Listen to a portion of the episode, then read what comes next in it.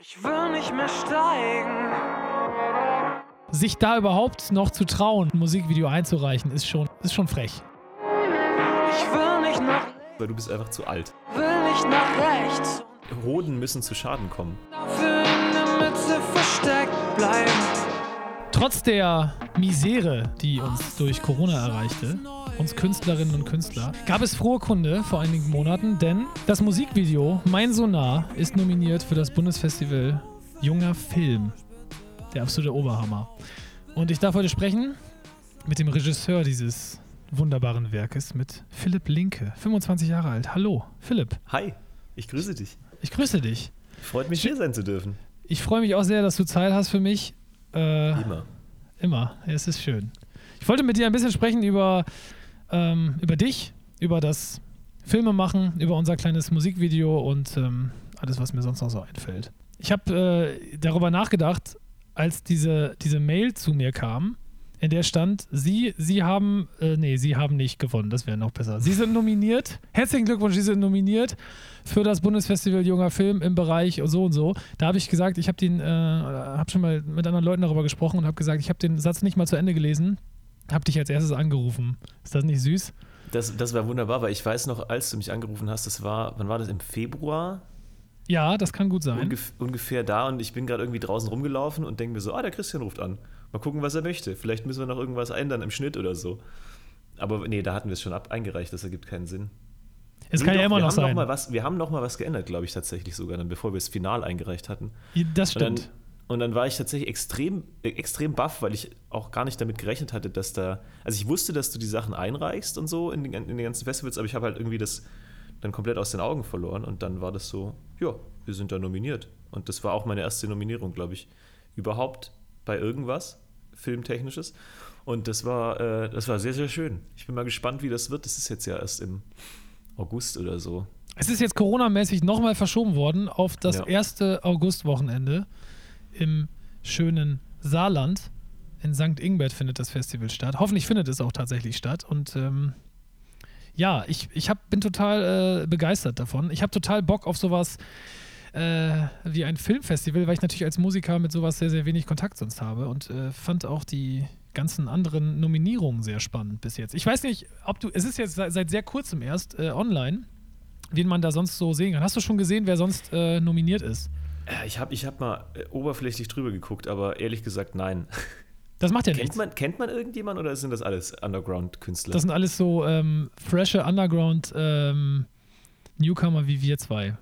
Geil. Das ist cool. Aber das heißt ja nicht umsonst junger Film. Das ist aber auch gut, dass nur, nur wegen mir sozusagen diese Nominierung möglich ist, weil du bist einfach zu alt. Ich bin einfach zu alt, aber du bist ja auch der Regisseur. Du bist ja die wichtigste Person. Deswegen, Oh. von daher ist das schon okay.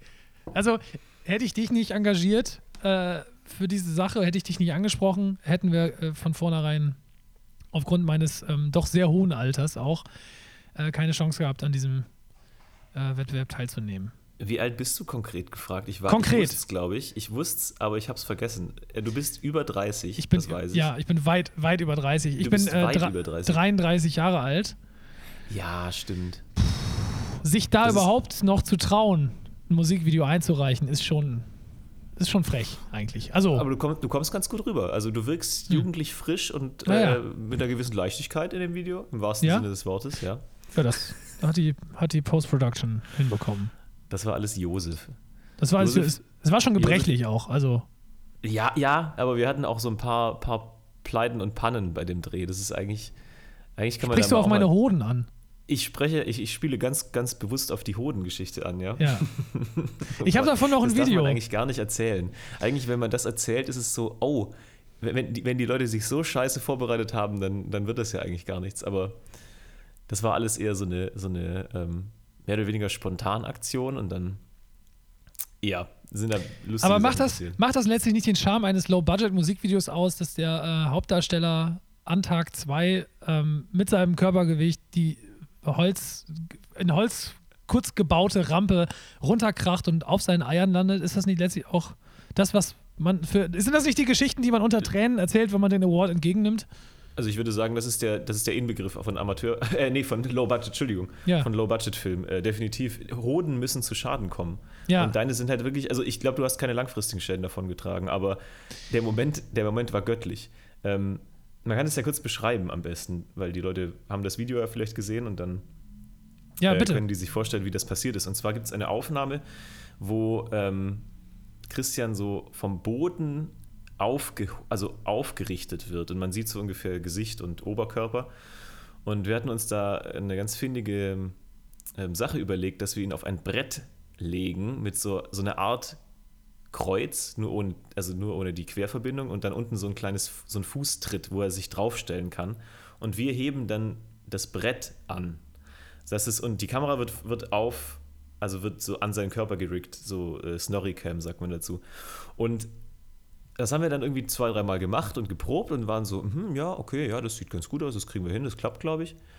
Ähm, und dann hat, hatten wir das, ein, ein Take, zwei Takes, hat natürlich gewackelt wie Sau. Und dieser Fußtritt, der war schon immer ein bisschen dubios. In Kombination dazu war dann auf diesem Brett auch noch eine Halterung, eine Halterung in Anführungszeichen für, die Kamera, für das Kamerastativ, bestehend aus Schrauben. Also wir haben da einfach ähm, an drei Positionen jeweils zwei Schrauben reingeballert und dann, ähm, um die Stativbeine da irgendwie zu fixieren. Und zwei dieser Schrauben waren so unter dem Schritt platziert. Da war dann so ein, ein, ein Stativbein und das war eigentlich sicherheitstechnisch, also unser Gripper hat auch währenddessen so gedacht, "Mm, das ist nicht so eine gute Idee, aber er wollte dann auch nichts sagen. Ist eine scheiß Ja. Idee, aber lass trotzdem machen. Ja, genau, genau. Also wir müssen das jetzt ja irgendwie machen, den Shot. Wir haben uns den, den ja überlegt und ähm, ja, und dann haben wir das gemacht und dann lief es gut. Und dann, wir hatten noch eine, eine Schauspielerin, eine, also die andere Person in dem Video, bei der hat das wunderbar funktioniert mit diesem Fußtritt, weil sie war halt auch leichter und kleiner.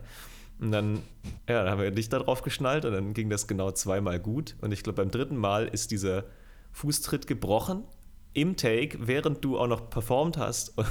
Und es gibt einen Rutsch und du, du bretterst dieses Brett runter und reißt an diesen, also bleibst an diesen Nägeln hängen und reißt dir damit die Hose auf und fehlt wahrscheinlich auch ein, ein bisschen die Hoden. Ja. Und das war, also das war zugleich extrem witzig wie auch extrem verstörend, weil wir gedacht haben, hm, wie schlimm ist das jetzt? Hast du die, die Nägel, also die Schrauben jetzt wirklich in deinem, in deinem Rückgrat drin? Wir, wir haben es ja nicht gewusst zu dem Zeitpunkt. das, war, das war ziemlich bescheuert. Es war sehr schmerzhaft, aber zum Glück auch nur sehr kurz schmerzhaft. Also Mhm. es war dann, dann wieder in Ordnung, muss ich sagen. Also schmerzhaft in dem Video äh, war, waren andere Dinge. Also das war, es war so ein kurzer, kurzer Schmerz. Das ist so, wenn man, das kennt man dann noch von der, von der Grundschule, äh, dritte Klasse, es hat schon zweimal äh, gegongt, man will aber unbedingt noch eben äh, äh, zu Ende spielen, Fußball gegen, gegen Kevin, weil der in der ersten großen Pause einen schon abgezogen hat und dann bleibt man noch ein bisschen länger und am Ende ist Kevin irgendwie böse und schießt einem dann äh, voller Wucht den Ball einmal voll in die Klöten. Und dann kriegt man keine Luft und man hat diesen Schmerz, der die Organe so hochzieht. Ich kannte den Und- schon lange nicht mehr. Ich, also ich wusste nicht, dass ich den noch empfinden kann. Aber das ist ja das Ding. Das empfindet man ja, also, äh, also höchstens in der Kindheit, wenn man sich irgendwie so, so, so prügelt oder eben beim, beim Sport. Ja. Und dann eine lange Zeit nicht mehr, weil selbst wenn man sich jetzt ähm, in, in dem Erwachsenenalter mal prügeln sollte, passiert das fast nicht. nee, Also ich habe mich jetzt auch noch nicht geprügelt, aber so von der Idee her, es passiert nicht, dass dir die Leute in die Eier treten. Außer du hast, oh, du, außer du trennst dich ganz, ganz unschön von deiner Freundin oder von deinem Freund in, äh, in, in jedem Fall. Und dann gibt so es so einen Hasseiertritt. Da, da kann es vielleicht Oh, auch noch vorkommen. erzähl mir mehr. Das ja. Also nein, das, das wäre jetzt rein fiktiv, mir ist das da zum Glück auch noch nicht passiert. Ähm, aber ich könnte mir vorstellen, dass das auch noch so eine Situation ist, wo so eine, wo diese aggressive Gewalt dann zum Vorschein tritt und man wirklich denkt, man stirbt. Also in dem Moment. Ja. Kurz. Ja, es ist so, ich habe mich, wie gesagt, ich, ich hatte mich zurückversetzt gefühlt auf, die, auf den Grundschulhof. Ähm, ja, aber war auch schnell wieder vorbei. Die Schmerzen, des, äh, die, die Dauerschmerzen, ich möchte mich jetzt auch nicht zu sehr selbst bemitleiden, denn der Dreh hat natürlich extrem viel Spaß gemacht und auch äh, diese kurze Eier, Eierschmerzen waren ja auch eher witzig. Also ich meine, ist ja nichts passiert. Ich hatte auch keine Nägel im Rückgrat. Das war alles in Ordnung. Der Dauerschmerz ergab sich eher durch die Idee, mich die ganze Zeit schweben zu lassen. Ich muss dazu sagen, das Musikvideo selbst ist so konzipiert, dass Philipp Linke in Kooperation mit Die Lichtfänger, also die Produktionsfirma, die dahinter steckt, die das Ganze gemacht hat, mit Josef zusammen ein äh, Konzept erarbeitet hat, äh, aufgrund der Musik, die ich äh, euch gegeben habe. Also ich habe selbst das Drehbuch, ich habe 0% mitgewirkt beim Drehbuch, äh, ist, deswegen ist das Video auch so gut geworden. Äh, ich habe nichts damit zu tun und deswegen habt ihr euch alle Sachen überlegt und ich sollte eben schweben. Sowohl über den Boden schweben, das sieht man ja im Video auch mehrfach, und ich hänge auch in der Luft und das Hängen haben wir realisiert durch, äh, was ist das für eine Montur, die ich da unter den Klamotten hatte? So Bergsteiger. Oh, übrigens, wir, wir hätten wetten sollen, wie oft äh, der Krankenwagen vorbeifährt. Seid ihr nicht beim letzten Mal beim Podcast bei Null rausgekommen?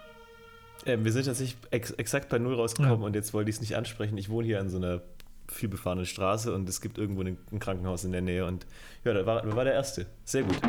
Ich will nicht mehr steigen. Um nicht zu. Ja. Äh, Ich wollte sagen, dass, ähm, dass ich ständig in der Luft schwebte, ja, sowohl liegend als auch äh, stehend in diesem Video.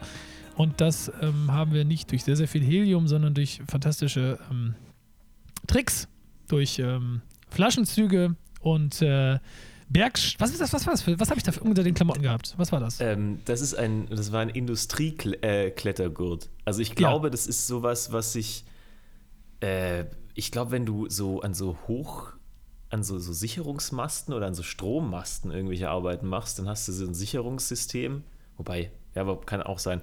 Und dann hast du so einen Ganzkörpergurt. Also man kennt ja so Klettergürte, die eigentlich nur unten äh, so Beinschlaufen und so eine Hüftschlaufe haben. Und diese Industriedinger haben noch zusätzlichen Brustgeschirre, wo man ähm, hinten am, am Rücken jemanden aufhängen kann. Das Ding ist aber nur, die sind nicht dafür gedacht, dass man länger hängt. Also das ist eher so eine Sicherung, dass du halt nicht stirbst, wenn du irgendwo abstürzt oder dass du dich drehst oder so, weil du irgendwie falsch rum aus, in, aus dem Gurt rausfällst. Ja. Und dadurch, dass die nicht so richtig dafür gedacht sind, dass man da längere Zeit am Rücken aufgehängt wird, ähm, sind die auch nicht bequem. Nee, Also nicht bequem. Das die- kann man sagen. die schneiden dann wirklich wunder, die schneiden wunderbar in die Oberschenkel ein und ähm, schnüren einem das Blut ab, sodass, sodass, ja, wenn man da halt eine Weile hängt, spürt man irgendwann seine Beine nicht mehr. Und Mhm. ja, das ist nicht so optimal, würde ich sagen, zum Performen, weil du musst ja auch noch emotional diese Strophen rüberbringen und dann war das immer so, so ein ständiges Pendeln im wahrsten Sinne des Wortes zwischen schnell die Leiter, schnell, wir müssen die Leiter wieder hinstellen, damit er sich draufstellen kann und okay, Leiter weg, er pendelt, jetzt muss er wieder performen und es war, ähm, haben, wie lange haben wir das gemacht? Das ging schon eine Weile und du Ja. hast dich aber gut geschlagen, also du, du, du warst da sehr ähm, still und genügsam. Ja, es war der Aber Wille. Der glaub, das Wille fürs schon scheiße, Produkt. oder? Der Wille fürs Ja. Produkt. Also, äh, Man muss unangenehm. leiden und bluten. ja, es war, es war, äh, beschreiben, vergleich's mal, wie, wie unangenehm war das? Kann, man das auf so einem, auf so einer irgendwie ein, einordnen in der Skala? also das, jetzt ver verglichen mit dem, ähm, mit dem Sturz auf die Hoden war es äh, schlimmer, weil es so ein permanenter Schmerz war. Es hat sich ja so einge eingeschnitten an so drei, vier Stellen. Ich bin dafür auch einfach nicht äh, dünn genug oder wiege zu viel, als dass das angenehm sein könnte. Und ähm, ja, das Problem war eigentlich, dass die, dass die Haut oberhalb des, nee, oberhalb, unterhalb des Hinterns, das hat dann irgendwann so die Haut so leicht aufgerissen und wenn man dann so eine Mm. Pause gemacht hat beim Drehen, dann musste man ja wieder in diese Montur rein. Also ich musste wieder in diese Montur rein, sonst niemand. Und dann hat das immer über diese leicht ange, äh, angerissene Haut so drüber geratscht. Mm. Und das war also eher so, so ein permanentes Ding. Die erste, erste oder der zweite Take für die ersten paar, es waren ja immer nur 20 Sekunden oder sowas. Das war dann halt so ein Dauer, so, so, so, ein- so ein Druckschmerz, aber danach war es eben dieses Aufgeriebene. Das war unangenehm. Ah, das, Das war unangenehm. richtig, richtig unangenehm. Das war aber, glaube ich, Aber der gut, erste ähm, Drehtag. Also, oder der zweite, nee, wir hatten zwei, ne? Zwei Drehtage waren das, glaube ich. Ja, wir hatten, wir hatten, Ja. das war der erste, ja. Wir hätten das wahrscheinlich Ja. auch. Ja, wobei es wäre eigentlich egal gewesen, ob das am ersten und am zweiten gemacht hätte. Das hätte eh immer wehgetan. Ja, ja, klar. also aber der, der zweite war dadurch sehr dann durftest entspannt. du dafür den, den ganzen Tag liegen. Ja, richtig. Das war angenehm. Genau, also du konntest die, die, den ganzen Tag li- liegen auf so einem, auf so einem selbstgebauten ähm, äh, Wagen mit so einer Lattung drauf, wo man dich dann draufgelegt hat und im Endeffekt haben wir, haben wir den Christian dann die ganze Zeit ähm, durch so einen riesigen leeren Dachboden gezogen. Ja, das war sehr angenehm. Und dafür, da war es aber dann kalt. Also es war, es war immer, immer ein bisschen scheiße, aber ich glaube, das ist normal. Oh, das ging aber. Das war nicht so schlimm. Ging das? Okay. Ja, das war gar nicht so schlimm. Ja. Ihr hattet, also das war, das war alles ganz angenehm. Ich fand, fand das übrigens sehr äh, toll, muss ich sagen, sehr professionell auch, wie ihr euch die ganze Zeit um mich gekümmert habt. Wie so eine, über so, um so eine Schauspieldiva. Das war immer so. Ja, ja, Tobi aber hat, glaube ich, wirklich, also es ist äh, wirklich nur positiv gemeint, aber Tobi hat, glaube ich, 30, 40 Mal am Tag gefragt, geht's dir gut? Ist alles okay? Kann ich dir irgendwas. Vielleicht hat er auch noch ein bisschen schlechtes Gewissen wegen des Eiersturzes, aber es Bestimmt. war auch nicht, wie gesagt, nicht so schlimm. Äh, aber das war sehr nett. Ihr, seid eine sehr professionelle ähm, Firma. Also die Lichtfänger kann ich nur sehr empfehlen für alles. Dankeschön. Für- Dankeschön. für alles. Das, äh, das ist äh, sehr nettes Lob. Ich glaube, das Ding ist, beim, beim Set wird man selten, also man wird selten in seinem Leben so, so ernsthaft gefragt, ob es einem gut geht wie am Set. Und danach ist das auch wieder komplett weg. Ja. Und nur während dem Dreh ist es so, ja, ja, alles gut, nee, passt schon, passt schon, nee, alles gut, alles gut. Und dann hast du mal 20 Jahre später eine schlimme Depression, da fragt dich keiner, wie es dir geht. Das ist irgendwie tragisch. Ja, und womöglich ausgelöst durch den Dreh. Du- Durch den Dreh genauso, Ja. also als posttraumatische Belastungsstörung hast Ja. du dann immer währenddessen gelogen und konntest nicht wirklich sagen, dass es dir schlecht geht und dann halt in dich reingefressen und am Ende durch den Dreh und danach interessiert sich keiner mehr. Danach bist du einfach wieder weg. Ja, es. Es, Als Therapiemethode wieder mehr drehen und dann, wenn, einem, wenn einer einen fragt, wie es einem geht, dann halt richtig alles rauslassen. Also so wirklich. Also wir können gerne auch noch einen Folgedreh machen, wo wir dann ähm, uns irgendwie gemütlich irgendwo treffen und im Endeffekt nur fragen, Wie es mir geht. eigentlich. ja, das finde ich sehr gut. Das klingt sehr, sehr äh, produktiv. Das wäre schön. Einfach die Kamera mitlaufen lassen. Ich habe äh, eigentlich auch gehofft, dass wir noch so einen Kinski-Moment haben, aber es war zu harmonisch bei uns. Ja, das ist auch schwierig, glaube ich, weil sonst, das ist ja meistens forciert. Wir mögen uns ja, das ist ja das Ding. Also wir Ja. hassen uns ja nicht. Wir haben ja keine rivalisierende Feindschaft und kein Koksproblem. Ähm, und dadurch Nee. ah, ist es schwierig, sich ernsthaft, also in dem, in, es war ein kleines Team, wir waren ja irgendwie nur vier, fünf Leute oder so, Ja. da, da sich zu hassen oder so, so wütend zu werden, mh, Aber Werner. Herzog und Klaus Kinski waren ja auch Freunde. Es ging ja immer, es ging ja immer ganz schnell. Ja, Also- Fre- Freunde, ich, Ja, also ja, klar, ich glaube, das war auch viel, eine, gute, eine gute Arbeitsgemeinschaft einfach. Ja. Aber irgendwann auf einem gewissen Level kannst du dann mit dieser, also kann natürlich schon sein, dass man professionell befreundet ist, aber die haben sich sicherlich nicht in ihrer Freizeit privat getroffen und ein Bierchen getrunken. Also würde ich mich jetzt mal aus dem Fenster lehnen. Wenn man jemanden da, damit bedroht, dass man ihn erschießt, wenn er vom Set weg, weg, ähm, weg äh, abhauen will, dann ah, ist ein bisschen Vertrauen schon verloren gegangen vielleicht. Ja. Nee, so, so weit kam es auf jeden Fall nicht bei uns. Wir, ähm,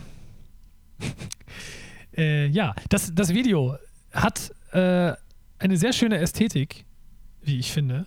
Das, die Ästhetik ist geschaffen durch äh, dualistischen Minimalismus, möchte ich das mal nennen. Es spielen gegeneinander und jagen hintereinander her, rot und blau. Wie, wie kam es denn dazu, lieber Philipp, dass ihr auf diese Idee gekommen seid? Was ist das, was ist, warum, warum diese Mittel? Und was wollt, was ist das, was soll das aussagen? Ha, Also ich- scheiß Frage. dir- Ich, ich, ich, kann dir jetzt, ich kann dir jetzt eine intellektuell äh, akademisch angehauchte Antwort geben. Ja, die will ich auch. Echte, oder äh, ich kann dir auch die echte Antwort geben. Mach doch nacheinander. Mach doch jetzt so eine richtig Okay. übertriebene, Okay, okay. dass wir sozusagen also, alles Budget der Welt gehabt hätten und haben uns genau dafür Ja. entschieden. okay, also Und dann ich würde, kommt- ich würde nat- Genau, also ich würde sagen, in, aufgrund meiner sehr, sehr la- lang anhaltenden Karriere mit 25 Jahren Mm, mm, bin ich an dem mm. Punkt angekommen, dass ähm, mich ähm, formale Mittel mehr interessieren als Überästhetisierung. Und ähm, da, da de, dahingehend haben wir uns weg vom, vom Bildhaften, weg vom metaphorisch-symbolischen hin zur wirklich zur Reduktion dieser ganzen Prinzipien auf die Farbe, die natürlich auch eine metaphorische ähm, Bedeutung hat, aber sie ist redu- reduziert in ihre Formen, in ihrer Figur hin zur bloßen Lichterscheinung. Und dadurch einen Dualismus darzustellen, stellt natürlich eine ähm, große Herausforderung, aber auch viel Freiheit dar, ähm, den Rezipienten abzuholen und Eigenassoziation und ähm, Eigeninterpretation zu ermöglichen.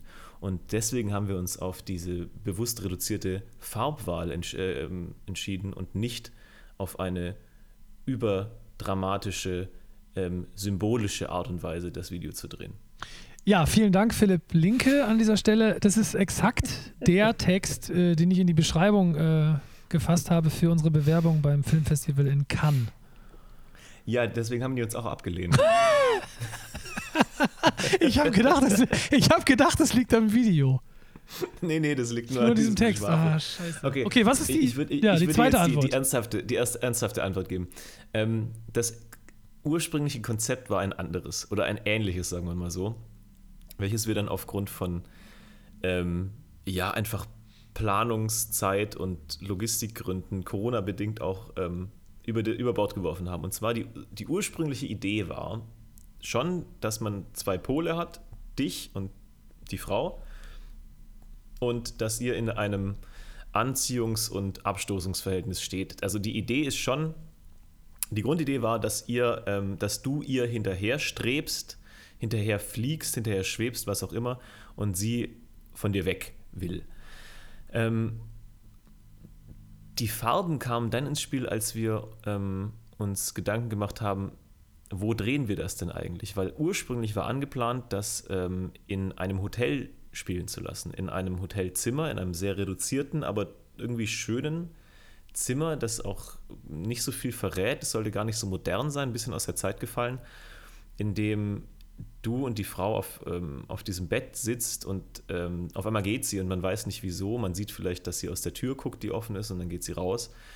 Und dann fängst du auf einmal an, über also in dem Bett zu schweben und wirst dann wie auf, ähm, wie auf so einem unsichtbaren Bett hinter ihr hergezogen und auf einmal bist du in, in diesem endlos langen Flur ähm, und sie ist schon sehr weit weg und dann schwebst du ihr hinterher und zum Refrain wirst du immer aufgerichtet, das Licht ändert sich und du, du performst die Strophe und fällst dann wieder in dich zusammen und schwebst weiter hinterher, bis wir am Ende auflösen, dass das Ganze eine, eine Endloskette ist. Also sie verfolgt jemanden anderen und hinter dir sind auch Leute, die dich verfolgen, also dass man daraus so ein, ja, so was Allgemeingültiges macht. Das war die ursprüngliche Idee, ähm, die auch echt cool gewesen wäre, aber das hat sich dann alles mh, nicht ergeben bezüglich Hotels, obwohl man meinen müsste, dass Hotels zu Corona-Zeiten eigentlich gut, ähm, gut buchbar sind, aber da war dann ja an manchen Stellen einfach zu wenig ähm, Vorbereitung Vorbereitung möglich. Und dann haben wir uns dazu entschieden, das ganze Konzept ein bisschen zu reduzieren und uns aufs Wesentliche zu reduzieren, nämlich auf diese beiden ähm, Protagonisten, auf diesen Dualismus und ähm, haben dann eben diese Farben noch ins Spiel gebracht, um das ein bisschen visuell zu unterstützen, dass wir hier mit zwei Polen zu tun haben. Also nicht mit, zwei, nicht mit den Nationen, sondern mit zwei Gegensätzen zu tun haben, die ähm, ähm, die, die, sich, die, die sich an und anstoßen und abziehen und nee, das ist vollkommener Quatsch, die sich anstoßen und abstoßen. Aber abziehen wäre eigentlich auch nicht schlecht. Dann die sich gegenseitig abziehen. Noch. Die ziehen sich einfach derb ab. Und ähm, genau deswegen ist am Ende von dem Video ähm, ändert sich ja auch das Licht, weil eigentlich bist du rot und sie blau und am Ende switcht das ja und du liegst in dem blauen Raum und sie ist in dem roten Raum. Ja. Nee, andersrum war es egal. Aber genau, also das ist jetzt die, die lange ausführliche. Anschaut. Genau, also es ist, es ist wichtig, dass sich das halt einfach ähm, umdreht und man, ja, man hat dann, man kann sich dann Gedanken zu machen, was das denn für einen selbst bedeuten soll. Aber genau, das ist sozusagen ähm, eine, ja, es war ein Kompromiss, aber ähm, eigentlich kein schlechter, mir gefällt es eigentlich ganz gut. Es ist ein relativ unaufgeregtes Ding und es ist ein relativ ruhiges, fließendes. Wir haben auch so leichte Zeitlupe die ganze Zeit was ja eigentlich den Song auch ganz gut unterstützt. Ja. Ähm, ja. Deswegen haben wir das so gelöst. Ist wahrscheinlich die, die unspektakulärere Antwort. Ja, aber sie, ja, wir können ja beide, wir können ja beide mal ähm, senden. Witzig wäre, wenn du, wenn du es schaffst, beide so zusammenzuschneiden, dass sie gar keinen Sinn mehr ja, ergeben. Das, das so schaffe hin ich. und her. Das schaffe ich. das würde mich freuen, das wäre lustig. Das ist kein Problem. Äh, ja, du hast gerade schon gesagt, wir haben ein kleines Team gehabt. Ich wollte da ganz kurz drauf zu sprechen kommen, auch in äh, purer Dankbarkeit für diese ähm, zwei äh, schönen Tage. Ich habe dich da ja kennenlernen dürfen, aber nicht nur dich, sondern ähm, drei weitere nette Menschen, die uns eins, zwei, drei, vier weitere nette Menschen, ich kann nicht zählen. Vier weitere nette Menschen habe ich kennenlernen dürfen, richtig? Äh, an diesem äh, schönen Dreh in ich habe immer nicht ganz verstanden. Wir waren doch jetzt letztlich, wir waren die, waren die ganze, wir waren in Bayern, oder? Wir haben in Bayern gedreht. Ja. Wir haben in Bayern gedreht. So, wir waren ja immer irgendwie, das ist, das verschwamm da alles. Ich war Baden-Württemberg, dann wieder. Bayern, ist, ist egal. Auf jeden Fall haben wir in, in Bayern äh, auf dem Land eigentlich äh, gedreht und dort hat, ähm, ich habe ja gerade schon gesagt, die nette Produktionsfirma, die Lichtfänger, die, ähm, ja, den, den Hut aufgehabt. Jetzt rede ich wirklich, als wäre ich über 40. Eieiei. Naja, sie hat auf jeden Fall da das Sagen gehabt äh, mit dem Regisseur Philipp Linke und an der Kamera stand und saß Ja. Josef Selzle, mit dem du schon seit vielen Jahren zusammenarbeitest, Kameramann und äh, ja, hat, die, hat im Grunde das Color Grading gemacht, glaube ich. Du hast den Schnitt gemacht, er hat das Color Grading Mhm. gemacht. Ähm, es war eine sehr entspannte Arbeit auch mit, mit ihm, weil er eine, einen, auch einen sehr schönen und einen sehr guten, klaren Blick hat für, für Bilder und für, ähm, für, wie soll ich sagen, Bildgestaltung. wie man, wie man die Bildgestaltung auch in diesem minimalistischen Kontext, den wir da geschaffen haben, ähm, ja, gut, gut einfangen kann. Das fand ich also sehr schön. Sehr schöne, smooth Kamerabewegungen. Das hat alles wunderbar gepasst. Und ich bin sehr, sehr zufrieden mit dem Color Grading. Ich finde das ganz toll, dass wir da dieses, äh, es war ja sehr intensive Farben, also sehr intensives Rot und Blau sowieso vor Ort, aber das, was dann in der Post-Production noch passiert ist, ist schon äh, ziemlich cool. Das finde ich ziemlich Ja, geil. das ist, immer, das ist immer schön, wenn das so funktioniert, wie man sich vorgestellt hat. Also es sieht tatsächlich so aus, wie ich es mir vorgestellt hatte, dass es aussehen soll. Und Ja. das ist eigentlich immer ganz, ganz, ganz angenehm. Das ist Weil das wahr. funktioniert nicht immer. Bei so einem Musikvideo wahrscheinlich noch mehr, als wenn man jetzt irgendwas Szenisches macht, aber nee, das war sehr angenehm. Das war, es gab wenig Momente, die nicht funktioniert haben, glaube ich. ja, während dem Dreh und während dem Schnitt auch. Also der Schnitt ging eigentlich auch relativ gut von Hand. Und das ist eigentlich was Seltenes. Normalerweise passiert, geht viel mehr schief. Ja. Und es gibt viel mehr Sachen, wo man sagt, ach scheiße, es funktioniert ja gar nicht. Die Idee geht ja gar nicht auf. Ja. Ähm, wir hatten gerade äh, nur äh, die Frau oder die Darstellerin dazu gesagt. Der Name soll natürlich auch noch fallen. Das ist äh, Jana Leutenegger. Auch eine ähm, für die Rolle perfekte Schauspielerin, die so Absolut. streng und unnahbar äh, spielt und wirkt, wie sie eben auch äh, wirken soll. Das ist sehr, sehr unaufgeregt und äh, im Grunde habe ich das, wenn ich das Musikvideo mir heute anschaue, was ich natürlich täglich tue, dann ähm, ist es tatsächlich genau dieser Eindruck, dass das Jana nicht, nicht erreichbar ist. Ist eigentlich schade. Aber es ist nicht, Ja, das nicht ist- also- möglich.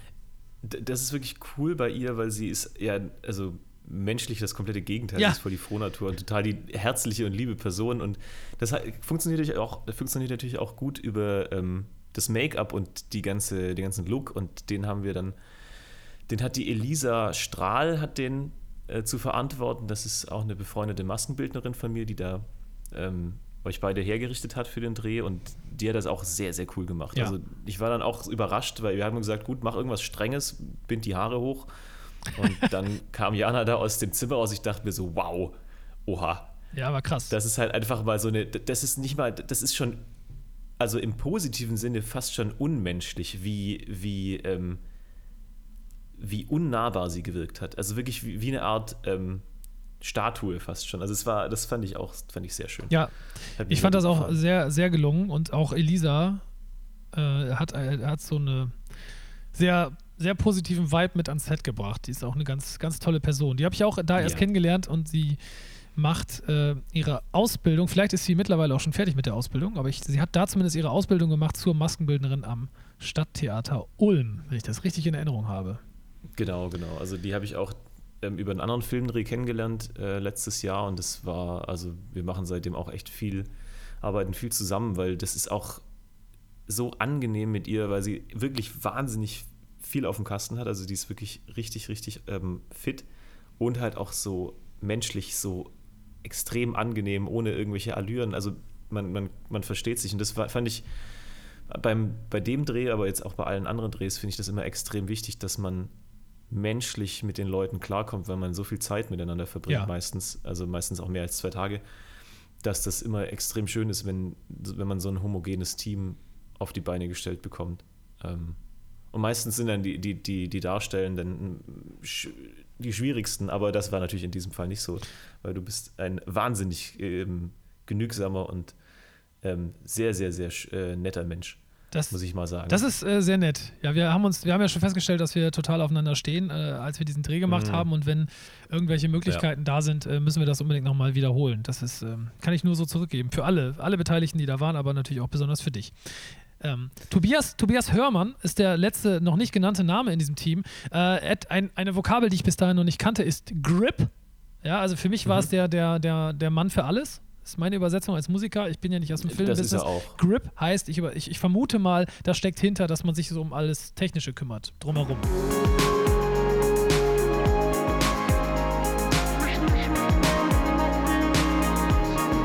Äh, Tobias Hörmann äh, war, äh, also ich habe ich hab noch kein Musikvideodreh gehabt, wo ich eine, ähm, eine Person äh, wie Tobias Hörmann hatte. Äh, erstmal als er als Mensch nicht, aber auch nicht als, als Funktion überhaupt. Ähm, und ich war ein bisschen begeistert davon, dass es irgendwelche technischen Sachen gab. So, ja, lass Christian da vorne mal schweben, ja, häng den da oben mal auf. Und dann kam äh, Tobias mit einem Schlagbohrer und hat mich da irgendwo festgetackert. Und das, das dauerte immer ungefähr fünf Minuten. Und er hat mich auf so ein Brett gelegt, das dann genau auf meinen Körper zugeschnitten war. Ich glaube, hätten wir ihm gesagt, äh, bau uns ein Raumschiff, wir wollen jetzt was von oben drehen, hätte er auch eben gebaut. Gar kein Problem. Tobi, Tobi ist tatsächlich einfach so, eine, so, ein, so ein Schweizer Taschen, Taschenmesser. Den, Ja. den nimmst du mit und sagst, äh, hier, also so ein MacGyver, hier, da, du hast jetzt eine Rolle Klebeband und äh, eine Leiter, wir, brau wir bräuchten irgendwie einen Kamerakran, mach uns das mal. Also Tobi, Tobi ist wirklich krass, Ja. der ist handwerklich halt so auf Zack, dass du, ja, du kannst dem eigentlich irgendwas sagen, guck mal, wir wollen da irgendwas, irgendwie die Kamera festmachen oder wir wollen hier irgendwie äh, das Licht äh, hinriggen. Dann meint er, ja, gib mir fünf Minuten. Ja. Und zack, dann steht das Ding. Und das ist, das ist so viel wert. Das ist so viel wert, einfach jemanden zu haben, der selbstständig diese Auf also so Probleme löst. Wirklich, der sieht Probleme und löst sie. Das ist super. Perfekt. Also besser geht's nicht. Das hat, das hat echt Ja, äh, äh, Spaß gemacht. Also er ist, er ist das Gegenteil von mir, äh, weil ich bin handwerklich, sagen wir mal, unterdurchschnittlich und ich sehe Probleme und denke mir dann so, ja, so schlimm sind die nicht. Also ich wüsste jetzt nicht, wie ich es lösen würde. Ich finde es jetzt blöd, aber ja, Ja, ist jetzt so. und ich bin als Musiker all das, was du gerade beschrieben hast, äh, plus ich sehe die Probleme dann noch nicht mal. Also das ist, äh, mit mir kann man im Grunde, deswegen war es schön auch, ich musste ja auch nicht denken, das war super, ich kannte ja meinen Text. Ähm, mir hat man immer äh, haarklein, wie gesagt, mit, mit 40 Mal am Tag fragen, wie es mir gerade geht, ob es mir gut geht. Äh, mir hat man haarklein gesagt, was ich zu tun habe und genauso funktioniere ich beim Musikvideodreh am besten. Das ist, ähm, Ja, das das, ist ist fantastisch. Das war, das war super. Wir haben so ein paar kleine äh, äh, Special, also wir haben noch eine Person, die wir nicht genannt haben, die ich nicht kennengelernt habe, weil wir, ähm, äh, weil wir sie in Anspruch nahmen, äh, nachdem ich schon Ulm äh, oder Bayern äh, oder wo auch immer ich dann war, verlassen hatte. Das, ähm, das ist derjenige, der zuständig ist. Äh, Erzähl du am besten mal. Wofür brauchten wir noch einen weiteren Menschen und wie heißt dieser nette Typ? Genau, also wir wir hatten natürlich dann ähm, dieses ganze Material und äh, wir wussten auch schon, dass so wie wir es aufgenommen haben, wirkt das natürlich, kann, also funktioniert das nicht, weil klar mit diesem Tragegeschirr und so, das sieht man natürlich alles. Also du, das Schweben war echt, aber man hat halt dann Seile hinten am Rücken gesehen oder so Quatsch.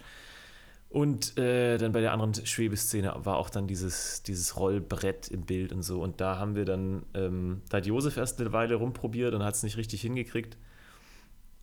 Und hat es dann so halb hingekriegt. Da, waren noch zwei Shots irgendwie offen oder vier, ich bin mir nicht mehr sicher. Und dann haben wir noch den Sebastian Volkholz ähm, gefragt. Das ist auch ein Bekannter von Josef und mir, der, äh, der hat eigentlich einen ganz lustigen Werdegang. Der war jetzt irgendwie in Kanada eine Weile und hat da ähm, so Kameratechnik eigentlich verwaltet und hat so Kräne aufgebaut, Kamerakräne und sowas. Und ist jetzt aber wieder in, ähm, in Deutschland zurück und hat dann in der Filmproduktion gearbeitet und da eben viel ähm, auch so Postproduktionsgeschichten gemacht. Und den haben wir dann einfach kurz angehauen, ob der uns da nicht ein bisschen entlasten kann. Arbeitstechnisch das hat er wunderbar ähm, gemacht. Und das hat dann, ähm, ja, das sah dann super aus. Und genau, der hat uns da sozusagen unter die Arme gegriffen. Weil wir haben das Ganze ja gedreht und dann mussten wir das auch relativ schnell ähm, schneiden und abgeben und das, das hat dann gut funktioniert, ja.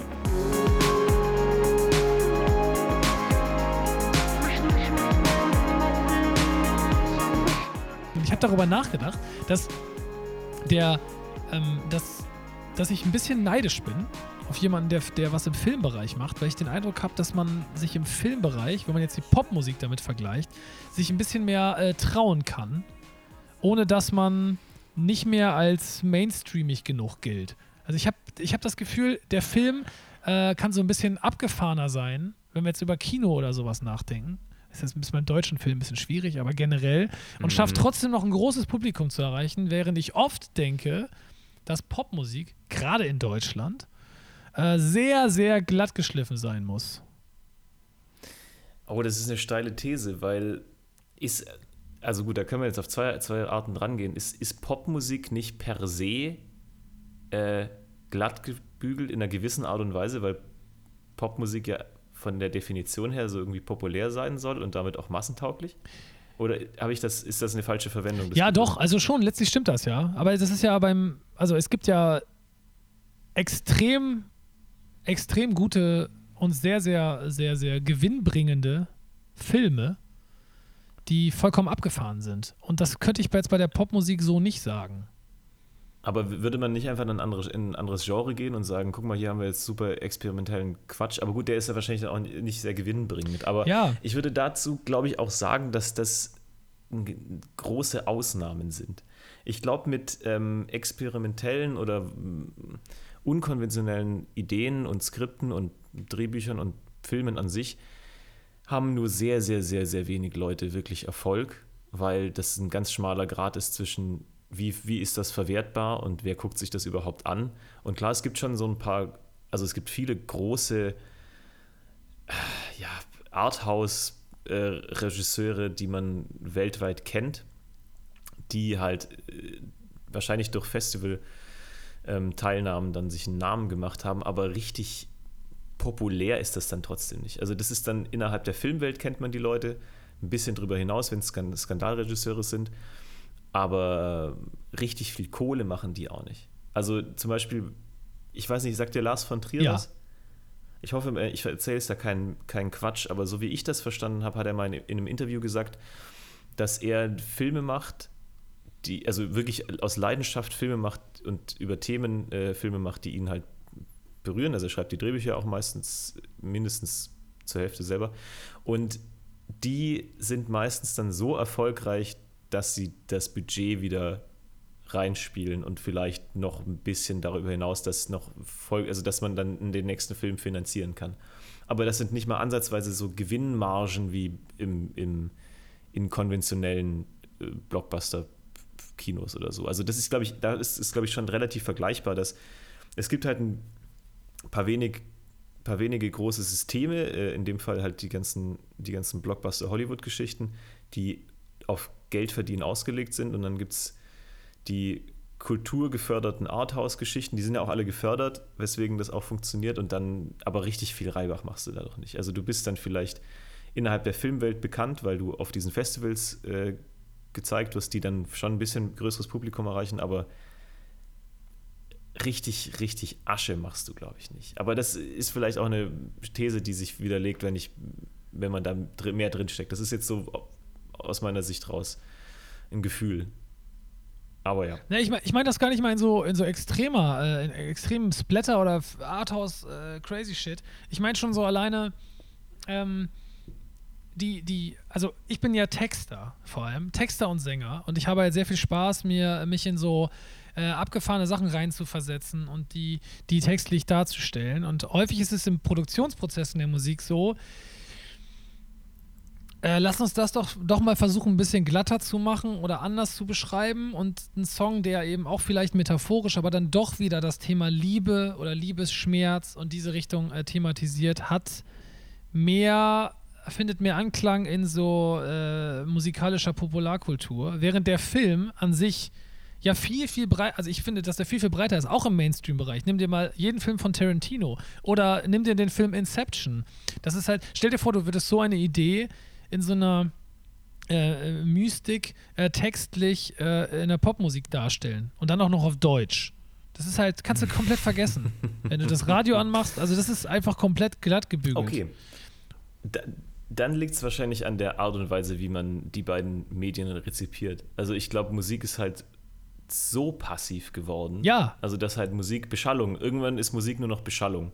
Jeder beschallt sich passiv. Radio ist zwar, läuft, läuft auch noch, aber das meiste läuft halt über Spotify. Dann drückst du auf äh, die Spotify-Liste äh, Morning Brunch oder Summer Vibes oder so ein Quatsch. Also, oh, und dann läuft das halt durch. Und da, wenn du dann halt in der, in der Liste drin bist, dann hast du Glück und dann kriegst du viele, viele Streams und dann hast du, bist du vielleicht ein Internetphänomen und dann hören das die Leute. Aber die Leute konsumieren so passiv, dass da natürlich jede Überforderung oder jede, jeder Anspruch wieder weggeschalten wird. Weil wenn du, wenn du, sagen wir mal, in einem, in einem Kinofilm rezipierst du bewusst. Du gehst bewusst ins Kino, du gehst auch währenddessen nicht raus, außer der ist richtig scheiße. Das heißt, die, die Aufmerksamkeitsspanne ist viel höher und dadurch lässt du dich auch viel mehr ein und, und du wirst auch viel leichter überwältigt, weil du halt nichts anderes nebenher machst. Und bei der Musik machst du wahrscheinlich tausend Sachen nebenher, fährst Auto, ähm, streitest mit deiner Frau oder deiner Freundin oder mit deinem Freund oder putzt gerade das, äh, das Geschirr und denkst dir, ach, nicer Song. Von wem war der? Hm, ja, eigentlich auch egal. Ich höre ja ungefähr 30.000 Lieder am Ja. Tag. Ja, das ist halt ein Riesenproblem. Aber es gibt es im Film wie auch in der Musik, aber in der Musik ist, glaube ich, noch viel, viel schlimmer. Ich will nicht mehr steigen, um nicht zu fallen. Lieber Philipp, vielen Dank für dieses ausführliche Gespräch über dich, unser Musikvideo, unsere Zusammenarbeit, die Special Effects, die Pannen und ähm, die schöne Arbeit zu Mein Sonar. Wir freuen uns riesig, dass wir beim Bundesfestival Junger Film in der Kategorie Musikvideo Junger Film, ich glaube, das heißt Musikvideo Junger Film, die Kategorie. Ich muss nochmal genau nachgucken. Oder Musikvideo. Wir sind auf jeden Fall irgendwo nominiert für, mit Mein Sonar. Anfang August findet dieses Festival statt in St. Ingbert im Saarland und äh, dort sehen wir uns dann und verbringen schnuckelige Tage miteinander und schauen uns ganz viele tolle äh, Künstlerinnen und Künstler an, die auch sowas gemacht haben, was wir gemacht haben, nämlich entweder Musikvideos oder Kurzfilme. Ja, ich bin auf jeden Fall am Start und ähm, ja, ich danke dir für die Möglichkeit, hier mal drüber zu reden und allgemein ähm, hat mir mega viel Spaß gemacht und ich, vielleicht war es ja für den einen oder anderen erleuchtend oder interessant, was wir so von uns geben. Ähm, von daher ähm, vielen, vielen Dank und ja, hat mich gefreut.